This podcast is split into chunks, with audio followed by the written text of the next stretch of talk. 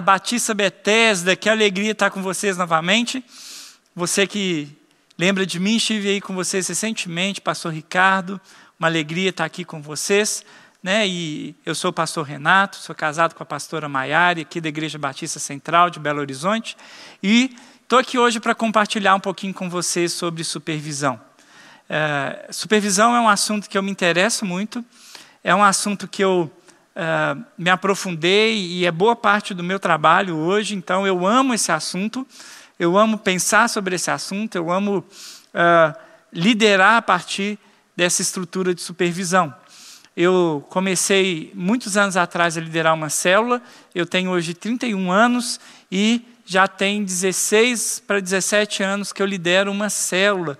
Então eu comecei muito cedo, novo ainda, a liderar um pequeno grupo, e as coisas foram acontecendo, a minha célula foi multiplicando e eu então me tornei um supervisor. Quando eu me tornei um supervisor, eu lembro direitinho da minha primeira reunião, né? É, a, a, central tinha acabado de criar também essa estrutura de supervisão, a gente ainda estava aprendendo muito a ser supervisor e o que o supervisor fazia. E eu lembro que a minha primeira reunião, eu estava saindo de casa e eu pensei: o que, que eu faço nessa reunião?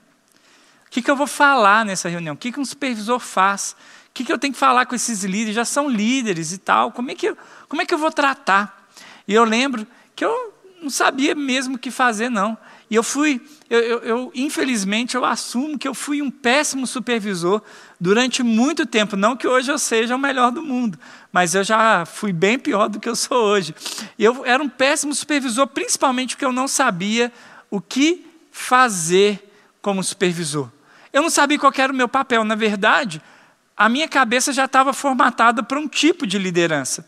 Eu ia num culto, eu era abençoado, eu já gritava no meu coração: vou compartilhar isso com a minha célula. Eu tinha uma ideia, eu já pensava em como aplicar ela na minha célula. Enfim, eu já eu, eu pensava nos meus amigos, no meu relacionamento, eu já pensava na minha célula. E quando veio então a questão da supervisão, eu fiquei meio perdido, porque eu, eu continuei vivendo a minha liderança de célula do mesmo jeito, o meu GD ficou de lado, a minha estrutura ali, meu, os meus liderados, do, de, líderes de célula que eu liderava, ficaram meio perdidos. E eu nem sabia o que eu deveria fazer com eles, eu nem sabia a expectativa que tinham sobre mim quando me colocaram como supervisor.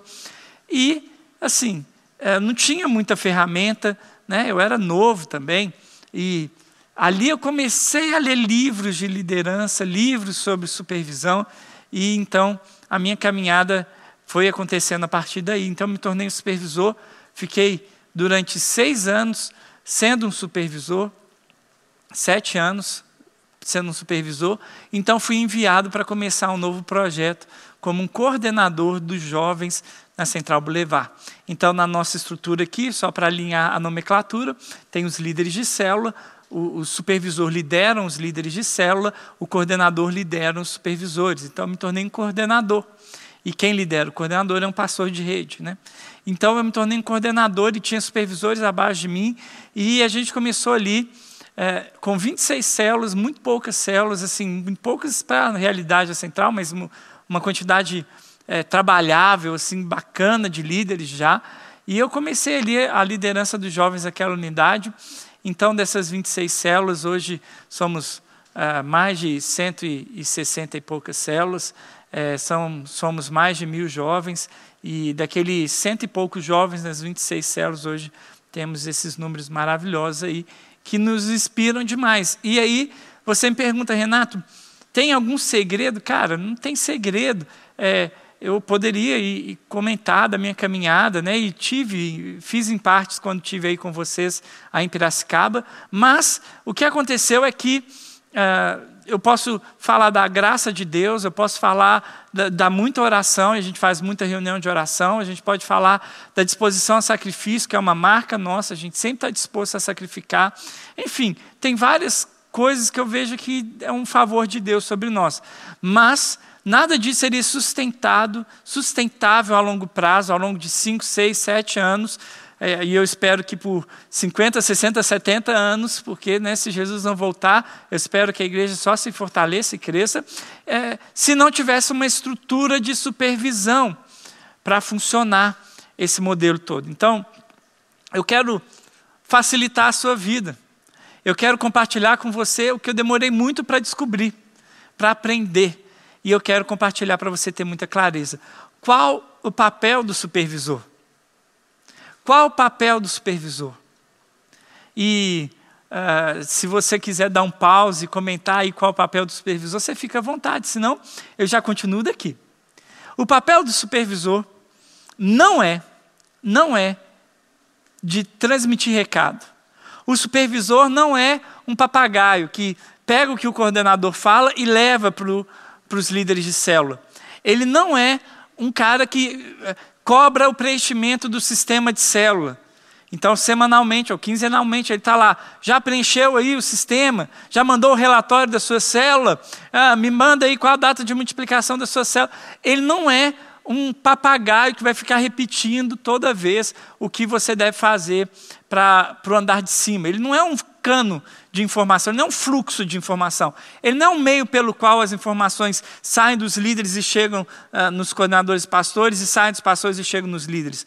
Não é essa a função do supervisor. O supervisor também passa e recebe informação.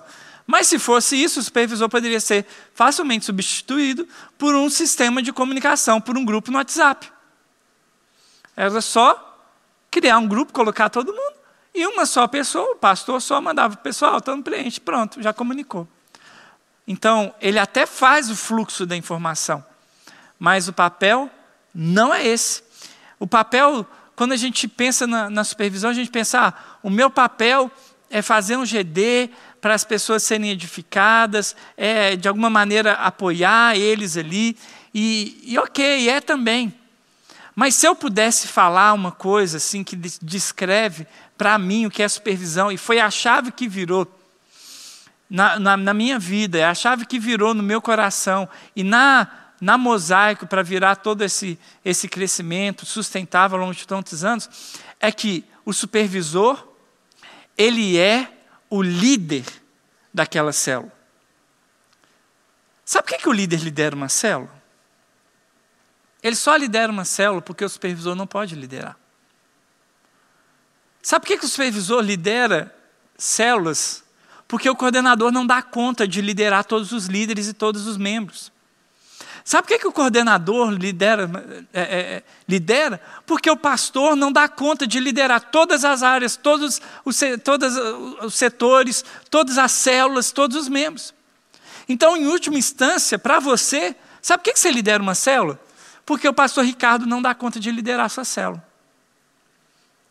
Por isso ele delega autoridade para os coordenadores, supervisores e para os líderes. Nós lideramos debaixo de autoridade. E, uma vez que eu recebo uma autoridade e eu delego ela a um líder, eu não desfaço da minha autoridade ao delegá-la.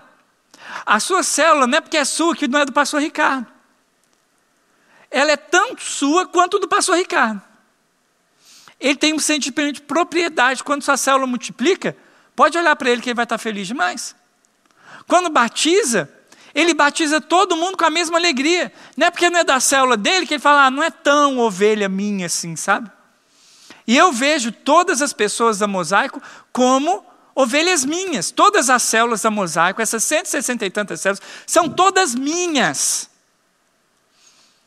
O líder lidera semanalmente, mas eu tenho um encargo sobre essa célula. Eu, eu, eu, essa célula, o sucesso dela é o meu sucesso, o fracasso dela é o meu fracasso. E o supervisor, às vezes, ele vê assim: eu tenho a minha célula e tenho o meu GD.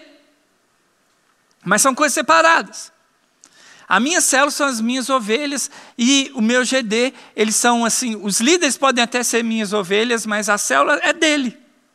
E eu não acho que esse é o segredo, esse é um caminho de sucesso para a supervisão. O supervisor é o dono daquela célula. Ele tem que sentir aquela célula como dele. O líder que está sendo gerado ali está sendo gerado por ele. A, a, a, reunião, se foi boa ou ruim, se houve conversão ou não, é, é, o, o supervisor tem que sentir como dele aquela célula. Às vezes a gente multiplica a célula, solta os líderes e vai, vai sozinho. E o líder se sente sozinho na liderança. Quando vive um momento de crise na célula, ele olha para um lado, olha para o outro e não vê ninguém. O máximo que ele vê é uma reunião de GD, ou um supervisor que vai dar um conselho. Mas não é isso o papel do supervisor. Se a célula está passando um momento difícil, essa célula é do supervisor. Gente, eu não sei vocês, mas se alguém me fala, Renato, isso é seu, então para mim, cara, isso é meu e eu vou brigar por isso. É meu, cara. O meu filho é meu. Eu não delego para ninguém. Eu, não, eu não, não tiro a minha responsabilidade, eu mando ele para a escola. Mas eu quero saber se ele aprendeu. Eu quero ajudar ele a aprender. Eu não cumpro todas as tarefas na vida do meu filho, não. Ele cumpre as dele, a escola dela, a mãe a dela, a, a minha esposa, né, a mãe do meu filho, o papel dela, os amigos têm papel deles na, na, vida dele. Mas de tudo, eu ainda sinto o encargo sobre a vida do meu filho como inteiro. E quando a gente pensa na célula, às vezes a gente pensa como um, é, um, um trabalho anexo ao trabalho das células ali, do, do, do supervisor. As células do seu GD, as células do seu grupo, as células que você supervisiona, são suas. O líder acha que é dele. E tem que achar, porque é dele. Mas eu acho que é minha. Você tem que achar que é sua.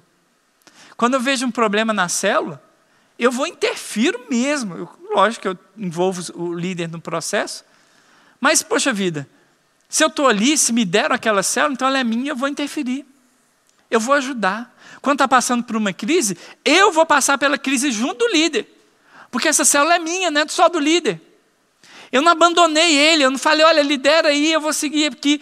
É, quinzenalmente a gente vai ter uma reunião, a gente ora junto, eu te dou uma palavra, você segue sozinho, não. Essa mentalidade precisa virar na cabeça do supervisor. A célula é sua. Muitos anos atrás, muitos anos atrás, quando o pastor de jovens dessa igreja era o Roberto Botrel, ele estava aqui, a gente tinha começado a, a, a estrutura de supervisão e eu lembro que ele fez uma pesquisa. Ele queria saber se os supervisores estavam indo bem ou mal. Então todos os líderes preencheram um questionário avaliando em diversas áreas o seu supervisor de 0 a 10. E chegou ao final, fizeram ali a, a somatória. Em um GD especial de uma menina, ela recebeu 10 em tudo. Tudo, tudo, tudo, 10, 10, 10, 10, 10, 10. Todos foram bem avaliados, todos eram muito bons, mas ela se destacou porque ela era a supervisora perfeita. As lideradas dela não tinha um A para reclamar, pra, só elogio, era 10 em tudo. E, ok, vamos ficar de olho, vamos aprender com elas e tal. Passou um ano. E o que aconteceu? Nenhuma célula dessa supervisora multiplicou. Nenhuma. Zero. O que, que a gente aprendeu? Que aquela supervisora, ela era uma ótima mãezona das líderes. Ela tinha uma, um ótimo relacionamento com as líderes. Quando tinha uma situação difícil, ela não confrontava, ela amenizava, ela lidava, mas não influenciava não resolvia, não fazia o que tinha que fazer, ela se via como líderes das líderes. Se as líderes estão bem, tudo vai bem. Mas não é esse o papel do, do, do supervisor. Ele não lidera só as líderes, os líderes, ele lidera as células. Então a gente percebeu que às vezes a gente tem ótimos líderes uh, de relacionamento, que as pessoas amam ele, dão 10 para tudo nele, mas que não geram a transformação que deveriam gerar não geram o crescimento que deveriam gerar. Porque vem o trabalho da supervisão como um trabalho é, de, de fluxo de informação e cuidado de pessoas, e não da célula. Ele não é o dono da célula. Se eu sou dono da célula, às vezes a gente pensa na formação dos líderes, e é verdade, cada um multiplica com a sua espécie. Né? Célula multiplica célula. Líder em treinamento gera líder em treinamento. Né? E líder gera líder. A única pessoa dentro da célula que pode gerar um líder é o líder, porque os, o, o, líder em treinamento, os membros não são líderes, eles não podem gerar um líder. Só quem já é líder pode gerar um novo líder. É verdade, então, que a principal tarefa do líder é a geração do novo líder. Mas espera aí, eu, supervisor, como é que eu entro nesse processo? Esse líder, ele vai para onde? Essa nova célula vai ser de quem? Minha de novo. Esse líder em treinamento está sendo gerado Está sendo gerado dentro de um ambiente de uma célula por um líder, mas essa célula também é minha. Então eu gero também o líder em treinamento. Eu ajudo o líder a gerar o líder em treinamento. Eu fiz uma vez uma pesquisa assim rápida, não quantitativa, só pedi para levantar a mão. Quantos líderes consideram que foram treinados suficientes até o momento em que eles assumiram a célula? Sabe quantos levantaram? Nenhum. Nenhum líder se sentiu treinado completamente até o momento de assumir. Parte disso é pelo sentimento de insegurança da hora do vamos ver, na hora que começa a liderar. Mas parte disso é que eles não foram treinados mesmo. É agora como é que eu quero que alguém que não foi treinado, não foi treinado, nem sabe treinar, treine outros? A gente espera que o líder cumpra uma tarefa que não cumpriram com ele, que ele não sabe cumprir. Então, sabe quem forma os líderes da minha supervisão? Eu, o supervisor. Você é o supervisor. Você precisa colocar sua mão na massa, essas células são suas, essas ovelhas são suas. Eu falo com os supervisores da Mosaic, você precisa saber o nome de todo mundo que está abaixo de você. Você é o pastor dessas ovelhas. Deus te deu esses talentos, Deus te deu essas pessoas preciosas. Queria eu, eu sou ruim de memória, nem se eu me esforçasse muito, mas queria eu conseguir saber o nome das mil pessoas. Infelizmente eu não consigo. Cara, mas a supervisão às vezes tem 40 pessoas, 20 pessoas.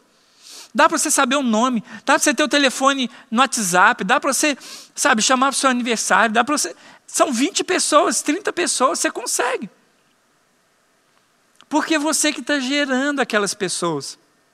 É como se o membro de uma célula tivesse a clara referência semanal do líder de célula dele e tivesse uma referência um pouco mais madura de um supervisor. É como se ele tivesse uma dupla liderança, os dois trabalhando junto, um nutrindo o outro na liderança da célula, porque os dois sentem propriedade sobre aquelas ovelhas, os dois são pastores daquela ovelha. Então, é muito comum, e todos os, os GDs têm, da, abaixo da minha liderança, tem GD do líder e tem GD do líder em treinamento.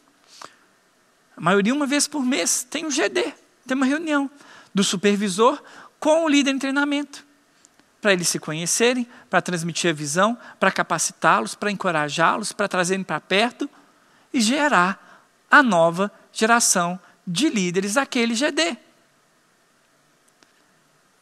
Entende a mentalidade diferente de alguém que só passa informação, pede relatório, para alguém que tem propriedade? Como ele tem propriedade, ele vai lá. Tem um GD. É, é, alguns GDs fazem GDs do braço direito. Eles querem tanto formar a nova geração, os supervisores são tão pastores aquela turma, que eles fazem GD do braço direito. O que é o braço direito? É aquele que a gente está de olho para ser líder em treinamento, mas não é líder em treinamento.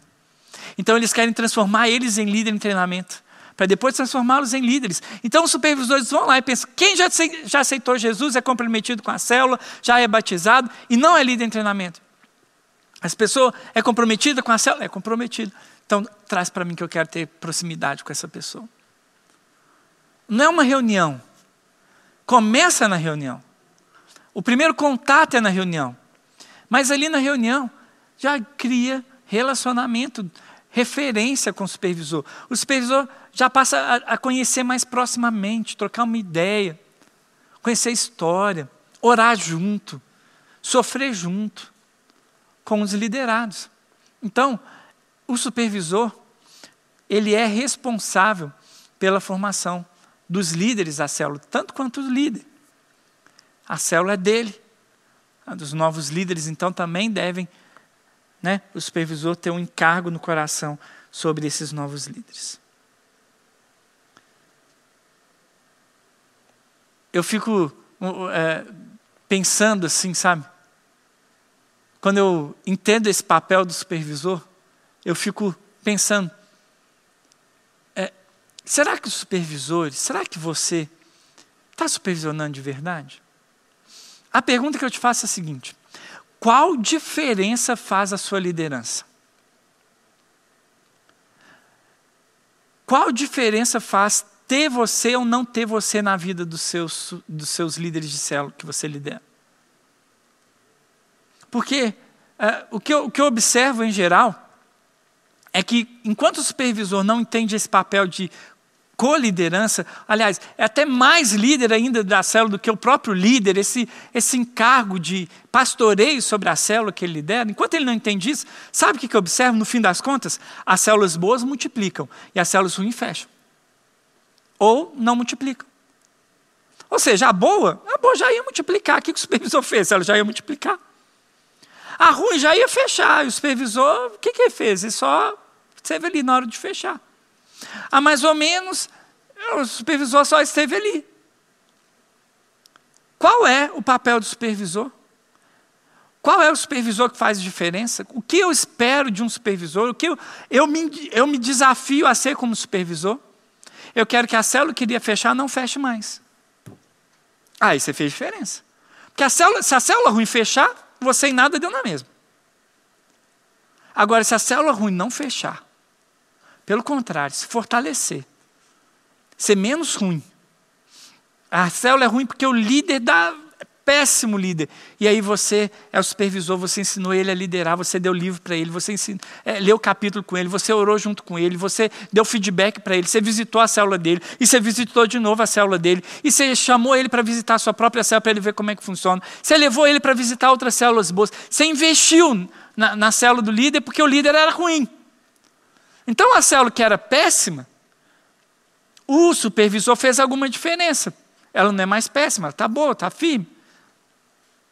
A célula estava mais ou menos, as pessoas estagnadas, não vai muito visitante. É o supervisor chegar e desafiar falar e visitar, falar sobre compaixão, trazer para o culto, é envolver essas pessoas, é, é orar por elas, é encorajar, fazer discipulado, chamar o líder em treinamento e falar: olha, é, não adianta falar sobre pescaria é, tentar ensinar os outros a pescar se você nunca pescou. Vamos sair daqui junto e vamos lá ganhar uma pessoa para Jesus, vamos para a praça, vamos fazer qualquer coisa, mas nós vamos ganhar uma pessoa para Jesus. Você vai ver como o coração evangelista vai nascer no coração das pessoas. Você já fez viagem missionária? Eu já fiz vários. Sabe qual é o sentimento quando eu volto para casa? Por que, que eu não prego aqui igual pregava lá? Você tem que gerar esse, essa, essa, esse inconformismo no coração dos seus liderados. Por que, que eu não falo de Jesus? E aí, o supervisor fez diferença. Aí, você cumpriu o seu papel. Aí, você não foi um poste ali supervisionando. E a célula que está boa? A célula que está boa vai ficar melhor ainda. Você vai gerar, não é uma célula, não, você vai gerar uma geração de célula. Já tem um líder em treinamento pronto, porque o líder está é, animado, o líder é bom, o líder convive, papapá. E aí você vai investindo nos, na próxima geração de líder. E você gerou toda uma geração, você gerou um avivamento através de uma célula. Aí o supervisor fez diferença. O que não dá é para a célula ruim fechar e célula boa multiplicar e célula mais ou menos ficar mais ou menos. Aí para que serviu nossa estrutura de supervisão? Não serviu para nada. Não serviu para nada. Então, você, supervisor, pensa: será que Deus te chamou para ser um poste? Será que Deus te chamou para fazer o que o WhatsApp já faz? Será que é esse o papel do supervisor? Será que é esse o trabalho de um supervisor excelente que ouve de Deus? Olha, parabéns, foste, foste fiel no pouco, sobre muito te colocarei? Será que é esse, essa, a, a, é esse tipo de supervisor que você está sendo? É, você recebeu talentos, você está devolvendo quantos talentos? Ou você está falando, olha, os talentos bons multiplicaram, os que estavam bem foram, os que estavam mais ou menos. Aí você não serviu para nada, meu irmão. E eu creio que Deus chamou, não é para ser cauda, não, é para ser cabeça. Eu creio que Deus chamou para ser diferença na vida das pessoas. Se você é um supervisor, saiba, você tem uma unção de Deus sobre você para mover líderes, para ganhar pessoas, para multiplicar células, e você não pode negligenciar. E você não pode achar que você é só garoto de recado. Não aceita isso no seu coração, se desafia. Todas as células do seu setor são suas células. Hoje eu tive uma uma situação precisava de uma célula para uma pessoa. Um pastor da igreja me procurou e falou: Olha, preciso de uma célula para uma menina, tantos anos, mora no bairro tal, papapá, me explicou. E eu mandei no grupo. Cara, as pessoas começaram, os coordenadores começaram a mandar no privado, no grupo, todo mundo falando: Olha, é, é, tem a célula do meu GD, essa célula tal, manda para lá, e outro, não, essa célula que é melhor, eles ficaram brigando ali. Não era nem para a célula deles, nenhum ofereceu sua própria célula. Mas é porque eles viam as células debaixo deles como célula deles. E é sempre assim. Parece que é jogando carne no meio de um monte de, de assim atrás lá para comer. Porque todo mundo é apaixonado pelas suas próprias células. As células que eles lideram são células deles. E como está isso no seu coração? Fora isso, o ambiente de discipulado, o ambiente de GD, é o melhor ambiente de se viver igreja. Célula é igreja, amém? Verdade? Verdade. Totalmente verdade. É, célula é igreja, é lugar de novo convertido sempre, de visitante. Então, célula é igreja. Mas se tem um ambiente mais puro e mais essência de igreja, é um ambiente de supervisão. Ali a gente é igreja. Ali a gente é irmão. Ali, meu irmão, não tem novo convertido que você não possa falar das suas lutas. Não que você não possa falar das suas lutas do novo convertido, não deve. Se aproxima dele, queria, né? Você não fica num lugar elevado, você tem que ser humano, tem que ser você onde você for. Mas é no ambiente do GD que você tem, sabe, a alegria de. Você está lá, você não tem que ficar preocupando se fulano está adorando, se fulano está. Des... Nada, ali é, ali é alegria, ali é irmão. É o ambiente mais família possível. Hoje a gente vive o dilema contrário de muitos. A gente vive um problema de. As pessoas às vezes não querem mais liderar por algum motivo, alguma decepção, mas não querem sair do GD. Porque GD virou família. GD não é reunião. Célula não é reunião. GD também não é reunião. GD não é uma reunião que você pega uma salinha ali no fundo da igreja, passa ali meia horinha com as pessoas, passa fluxo de informação, vai embora, não. GD é lugar de churrasco. Amém? GD é lugar de, de compartilhar a vida. GD é lugar de relacionamento real. Né? Então, uh, esse ambiente fortalece muito os líderes, sabe? Um ambiente onde ele possa se abrir, não numa reunião, mas um grupo de amigos que vai sendo gerado. E, cara, quando um grupo de cinco, seis pessoas se unem para fazer uma coisa e estão apaixonados e com favor de Deus sobre a vida deles, cara, esse grupo vai longe. Esse grupo vai longe. É esse ambiente que a gente tem que gerar. É esse ambiente que a gente tem que gerar. O supervisor, na essência, é um fazedor de heróis. Recomendo o livro, Fazedor de Heróis. Ele não é, às vezes o supervisor, nosso ego tenta nos, sabe, eu sou supervisor, eu estou um nível acima dos líderes e tal. Cara, não é por aí que a, que a banda toca. O, o, o meu sucesso não é a, minha, os meus números, a minha célula multiplicar. O meu sucesso é levantar esses líderes para eles serem os melhores líderes do mundo. O meu trabalho não é fazer com que eu seja ótimo. Seu trabalho, se for isso, ele termina em você. Mas eu sempre falo que a maior contribuição que eu vou dar para a Igreja Batista Central nem é a minha liderança, assim, ou eu, as minhas pregações, ou a, as células que eu vou multiplicando. Eu tenho convicção de Deus que eu estou levantando uma nova geração de pastores. Eles são heróis. Vocês precisam de conhecer os meus discípulos, eles são os melhores. Eles são apaixonantes. Eles são incríveis. São muito melhores do que eu muito, mas muito melhores do que eu mesmo. E eu estou feliz assim. E eu acho que assim, sabe, eu, eu me sinto, sabe, é, alcançando o propósito de Deus para a minha vida. Sabe, Jesus pregou muito, fez muita coisa, morreu na cruz, ele é o rei dos reis, ele está sentado no trono, a glória dele ninguém toca, é de Jesus. Mas ele chega e ele delega para 12 discípulos o trabalho é, sim, mais importante é tão importante que ele começou. Ele foi morreu na cruz. Ele falou: agora pega isso aqui e leva. Você, Pedro, você vai ser um pilar dessa igreja. Sabe, é, é, é um valor que Jesus vê nos seus discípulos que às vezes a gente quer, não, olha, eu morri na cruz e eu sou o cara mesmo, e quando eu morro, morre tudo. Quando eu morro, começa tudo. Quando eu delego, quando eu acredito nos meus líderes, sabe, é, é extraordinário. Quando eu comecei a liderar, e eu, eu te falo do fundo do meu coração, eu sempre olhei para esses meninos e falei, eles são incríveis. E eles, sinceramente, nem eram incríveis, era mais um olhar de fé do que de fato uma realidade.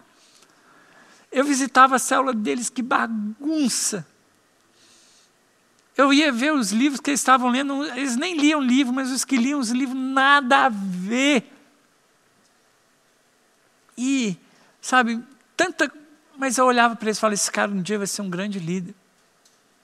O seu olhar para os seus liderados vai determinar muito do seu empenho na vida deles. Se você olhar, esse líder aí, é, é isso mesmo, é, ele é mediano. Ele sempre vai ser mediano. Você precisa de acreditar nos líderes. Você precisa de olhar para hoje as ovelhas que Deus te deu e falar, cara, o meu trabalho é fazer desses Zé Ruelas heróis. O meu trabalho é fazer desses caras que ficam patinando multiplicadores apaixonados. Porque eles percebem, as pessoas percebem o tanto que você está disposta, disposto a ir com eles. Eles percebem se o seu ministério é você ou se o seu ministério é eles. Se a sua vida é você ou se a sua vida é eles. Eu não tenho outro projeto a não ser a mosaico. A minha vida é eles, eles sabem disso. Não porque eu falo isso sempre, eu quase nunca falo isso, mas eu demonstro isso. Eu não troco eles por nada. E de volta eles devolvem lealdade, coração, paixão. Então, nós precisamos de criar um grupo forte, apaixonado supervisor.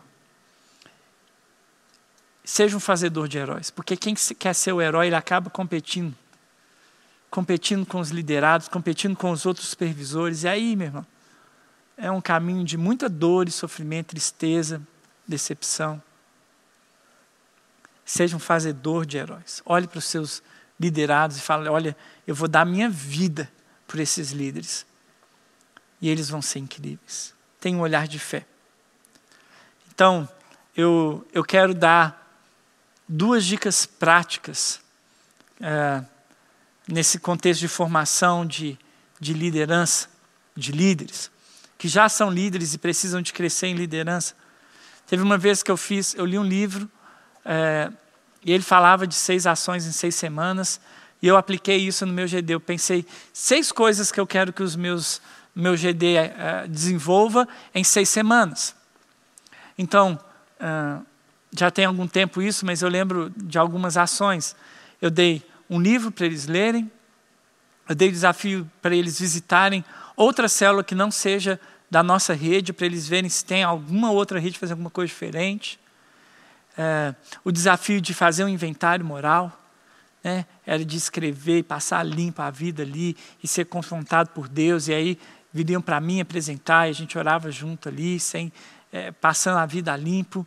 É, eu lembro de uh, assistir, eu fiz uma lista de pregações que eles deveriam assistir nas seis semanas para eles serem edificados. Enfim, ações como essas assim de edificação e eu dei para cada um dos meus liderados seis semanas para cumprir todas essas tarefas.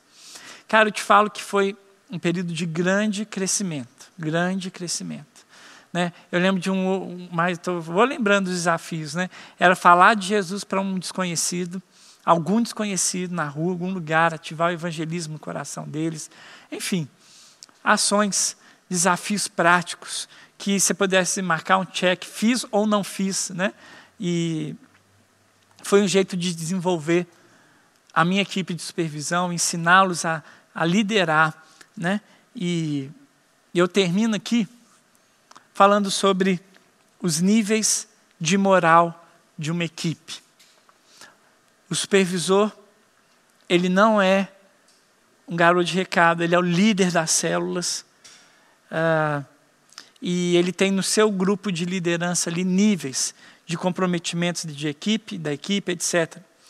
Esse, conceito eu tirei do livro As 17 Incontestáveis Leis do Trabalho em Equipe, do John Maxwell, e eu queria conversar com você sobre esses níveis. O, toda equipe tem uma moral, toda equipe tem um estado de ânimo, um empenho. E quando a equipe está motivada, quando a equipe está animada de trabalhar e, e encorajada, né, as coisas vão muito bem. Mas quando né, toda equipe percebe quando as coisas estão indo mal e a moral baixa, né, a gente precisa de, como líderes, mudar esse estágio de moral. O primeiro estágio, o primeiro nível de moral é o nível de moral inexistente. É quando o líder precisa fazer tudo. É quando você pede alguma coisa para o seu GD e o seu GD nem que você pediu, eles fazem. É quando você desafia eles, olha, todo mundo, vamos ler tal livro não leem.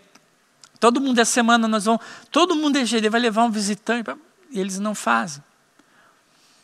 Quando você pensa, vão fazer um evento, e você vê que eles nem vão no evento que você está programando, é moral inexistente. E o que fazer quando um grupo é de moral inexistente? Você precisa de começar a falar com eles sobre fé. Você precisa de começar a gerar no coração deles a expectativa de que Deus pode fazer alguma coisa através da vida deles. Você precisa, não, não pode ser alguém morto, você precisa ser alguém enérgico, alguém animado, alguém feliz. Seja alguém ativo, ativo, não passivo, alguém trabalhador, e não alguém acomodado que aceita o estado de ânimo. Você precisa tirar de dentro de você e do seu relacionamento com Deus energia para energizar eles e precisa de comunicar a visão incessantemente. Caso que eu conto para quando o grupo está assim, era um líder. Ele é muito tímido, muito tímido, desanimado para tudo. E ele era um líder de célula porque ele era um crente mesmo, sabe? Mas ele estava com a moral zero mesmo, inexistente. E eu lembro que, então eu encontrei com ele né? E o, e o supervisor dele também encontrou, e etc. E a gente começou a falar, cara, é, é, falar sobre a visão de ganhar Belo Horizonte para Jesus e pai, várias coisas sobre a visão, de várias maneiras diferentes falando da visão, até que a gente achou o que pega nele. Ele falou uma vez: Olha, eu queria muito que as bocas de fumo, as bocas de venda de droga aqui perto de casa, que elas fechassem. E então a gente falou: Então, cara, nós vamos juntar até essas bocas fecharem. E aí virou a razão da vida dele fechar a boca. A célula dele estava quase fechando nesse ponto. Quando a gente descobriu, quando a gente foi atrás, encorajou ele com a visão. E esse menino, cara, ele virou um leão, um multiplicador de célula. Não, a célula dele não só não fechou, como multiplicou e até hoje multiplica. E ele é um líder, se tornou um supervisor e um cara que não para. Porque ele estava na moral inexistente, ele nem estava afim mais de liderar mas a gente conseguiu elevar, a gente conseguiu dar uma visão ao que apaixonou ele. E, e aí, aquele menino ali saiu da moral inexistente para outros níveis de moral. Então, o primeiro nível é quando o grupo não responde a nada, você tem que fazer tudo porque ninguém faz nada. O segundo nível de moral de um grupo é a moral baixa. Quando o líder precisa de fazer uh, o tempo todo dar tarefas produtivas. Ele tem que falar o que as pessoas devem fazer o tempo todo. Elas não vão por conta própria.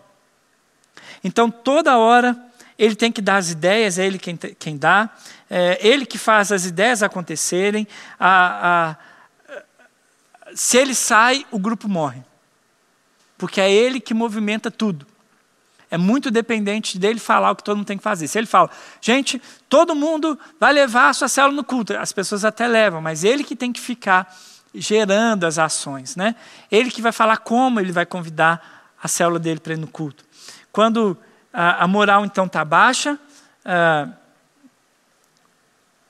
o que o líder deve fazer é sempre uh, comunicar vitória, comunicar o que Deus está fazendo no meio deles, é criar pontes é, é, é, com os líderes em treinamento, é influenciar mais outras pessoas para para comprarem, para aumentar a superfície de contato dele com a liderança, né? e tudo eh, cada vez mais e confiando nos liderados à medida que, à medida que eles respondem.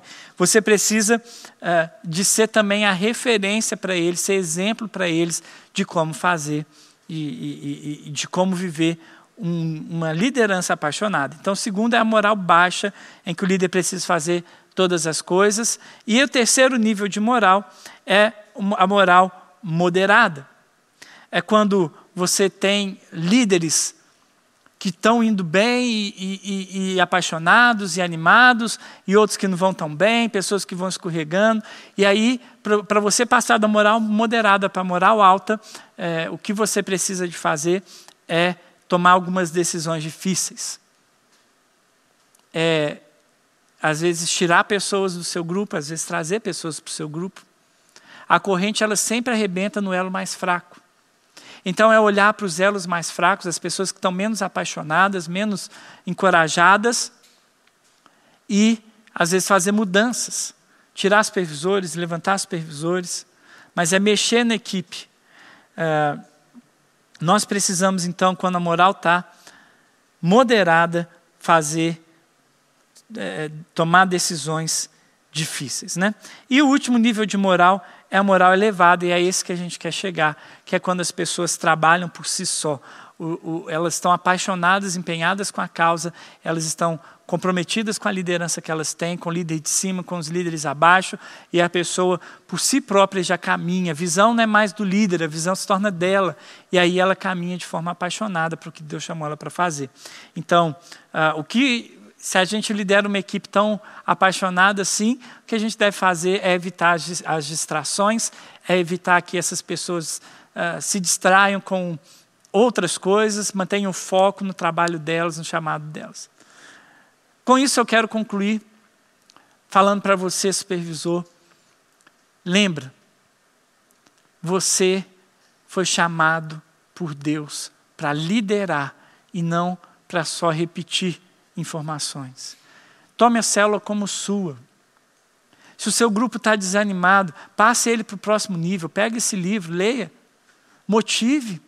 Tira ele do ponto A leva para o ponto B. Se, um, se a célula está fechando, o supervisor, é você que tem que interferir. Eu quantas vezes, a célula é minha, se a célula está fechando, sabe o que eu já fiz várias e várias vezes? Liderava duas. Liderava a minha e essa que estava fechando até ela se levantar. Ela é minha. Se é minha, irmão, está é, tá debaixo da minha gestão eu vou dar a vida por essas células, por essas pessoas, por esses membros, por esses visitantes. Então, supervisor, eu espero que você saia daqui desafiado a levantar a moral do seu grupo. Eu espero que você saia daqui desafiado a encarar a supervisão não como uma tarefa, mas como um ministério, como um encargo, como pessoas que Deus te confiou, talentos que Deus te confiou, ovelhas que Deus te confiou, para levá-las para o sucesso como formador de heróis que você é. Amém? Deus abençoe vocês, foi uma alegria estar aqui com vocês novamente, precisando de mim, da Central, estamos sempre aqui e eu espero em breve ouvir muitos casos de supervisores apaixonados que fazem a diferença. Que Deus te abençoe.